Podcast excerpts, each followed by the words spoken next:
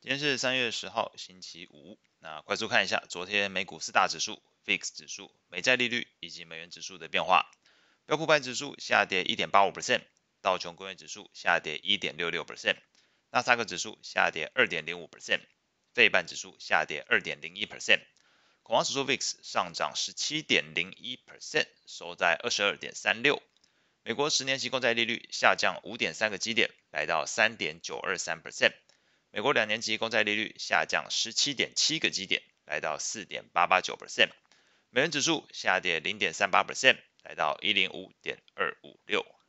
美股部分，最新公布的美国初领失业救济金人数，从前一周的十九万人增加到二十一点一万人，不只是近两个月以来的新高，也就是去年十二月以来的一个新高，也比市场原先预期的十九点五万人更多。那使得美股在早盘其实有小幅开高，显示整个市场对 Fed 加速升息的担忧情形有所趋缓。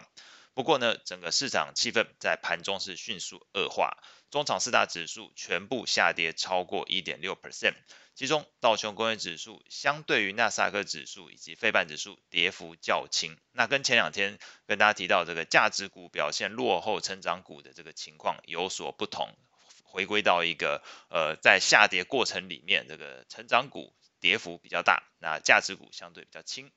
另外呢，我有观察到这个恐慌指数 VIX 飙涨十七 percent。美国长短天期公债价格昨天也都是上涨的，那不排除整个市场目前的大环境背景，在中国大陆给出 GDP 目标年增率只有保守的五 percent 背景之下，以及昨天美国总统拜登喊出针对美国的富豪以及企业进行加税，同时整个昨天晚上这个失业金数据也是呈现出就业市场可能开始放缓的背景之下，投资人开始针对经济衰退这件事情。从预期心理转为实际行动，所以这个避险操作之下，使得昨天呈现了一个债市上涨、股市下跌的一个情况。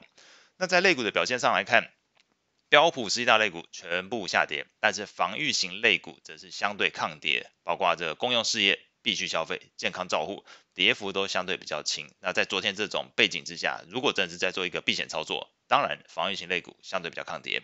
那在金融、原物料跟非必需消费的部分，则是跌幅都超过了两 percent 哦，这是三大族群跌幅比较重。那特别关注是这个非必需消费的部分来看，那当然里面成分股之一特斯拉，昨天仍然是这个非必需消费类股的一个拉拉队，跌幅四点九九 percent。那主要还是市场对于目前其他电动车同业的表现似乎有追赶上来的一个情况，以及消息面上有传出这个驾驶人的方向盘脱落了。那目前美国监管机构正在针对十二万辆。呃，特斯拉的 Model Y 去进行初步调查，整个在竞争优势的不确定性跟偏空的消息面上，还是对于整个特斯拉在市场买盘上有所干扰，所以昨天看起来这个。当市场在做避险操作的过程里面，会先砍的就是这些有不确定性存在，同时评价面可能相对来讲还是相对其他个股居高的族群，所以在这个非必需消费本来就容易被呃调节的过程里面，那特斯拉可能就是变成一个首选的过程。那昨天是跌幅四点九九 percent，债券市场部分。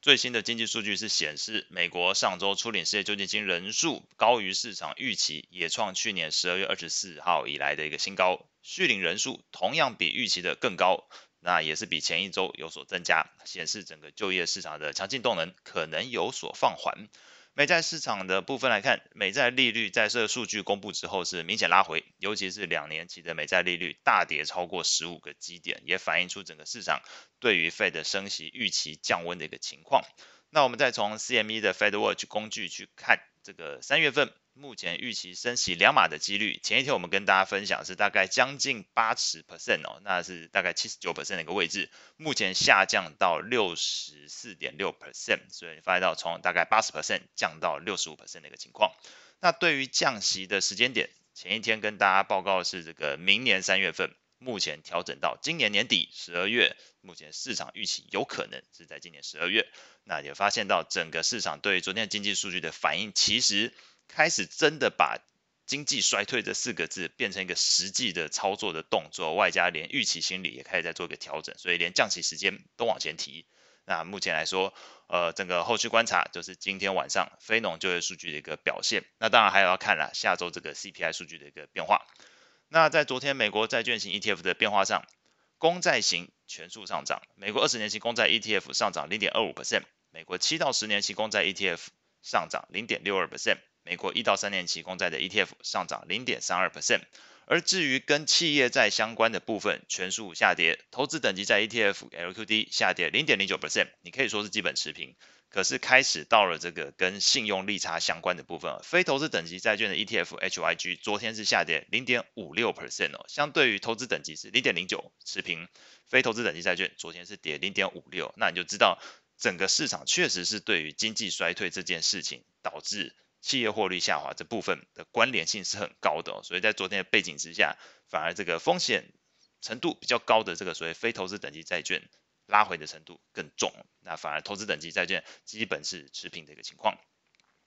外汇上部分来看，美元指数是在这个美国公债利差看起来是大幅收敛的一个情形，因为昨天利率回跌，那你相对其他国家的这个呃公债利率。相对来说，这个利差就会收缓了，所以在日元的部分来看，昨天是升值零点九 percent，来到一三六点一六的一个附近。那另外呢，美元指数下跌也直接的导致了欧元跟英镑表现比较强，这是个跷跷板原理，因为美元指数并呃是从其他货币组合回来的，它并不是一个单独的一个。单一货币哦，是组合型的一个指数组出来的，所以在它下跌就是别人升值啊，所以欧元跟英镑昨天分别上涨零点三三 percent，跟英镑上涨了零点六一 percent。那今天的汇市焦点大概分两块，第一块是白天时段，主要关注日本央行利率会议的一个内容，看看这个黑田东彦在最后一次的告别秀，因为他接下来就是要呃。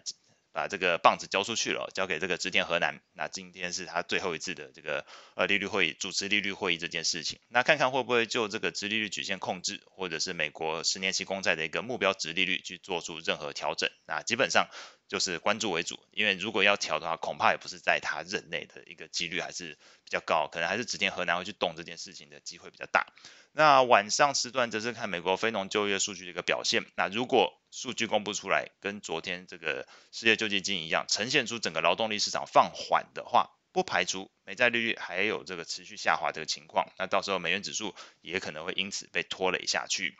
那汇率型 ETF 的价格变化上，昨天美元指数 ETF 下跌零点二八 percent，欧元 ETF 上涨零点三一 percent，英镑的 ETF 上涨零点七三 percent，日元的 ETF 上涨零点八五 percent。澳币的 ETF 下跌零点零九 percent，哎，留意哦，这部分